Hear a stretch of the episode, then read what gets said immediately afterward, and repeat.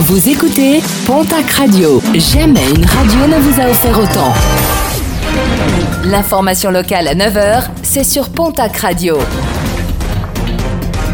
Bonjour Jean-Marc Courage Sénac.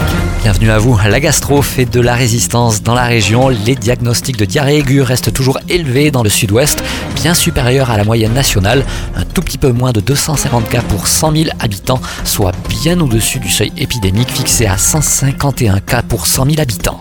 Trop pressé, un jeune automobiliste gersois de 26 ans a été interpellé alors qu'il circulait sur la RN 124 à plus de 180 km/h. Son permis lui a été immédiatement retiré. Son véhicule a quant à lui été mis en fourrière administrative. Comparution immédiate ce jeudi pour un trentenaire interpellé placé en garde à vue lundi soir. Dimanche dernier, ce dernier conduisait à vive allure aux abords du marché de Louse des Bois. Conduite en état d'ivresse, il comparaîtra pour mise en danger de la vie d'autrui. Les automobilistes bigourdans seraient eux un petit peu plus sages. Selon nos confrères de la Nouvelle République des Pyrénées, une baisse de 13% des excès de vitesse a été relevée dans le département des Hautes-Pyrénées. Une baisse qui ne s'explique pas seulement par la détérioration des radars automatiques. Un nouvel appel à témoins lancé dans les Pyrénées-Atlantiques, un appel afin d'identifier une femme d'une soixantaine d'années retrouvée alors qu'elle errait sur l'A64 le 18 janvier à hauteur de l'Escar.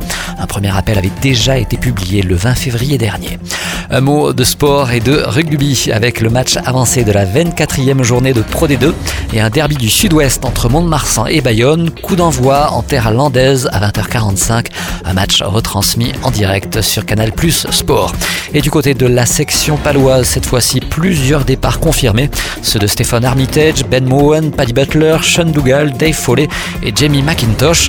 Dans les colonnes de nos confrères de Sud-Ouest, le président du club, Bernard Pontenot, a indiqué vouloir annoncer un joli nom d'ici la fin de semaine. Et puis le salon du livre d'Agetmo, Agetmo avec M-O-T-S à la fin, ce sera ce dimanche, une septième édition qui mettra une nouvelle fois en lumière près d'une cinquantaine d'écrivains et éditeurs régionaux.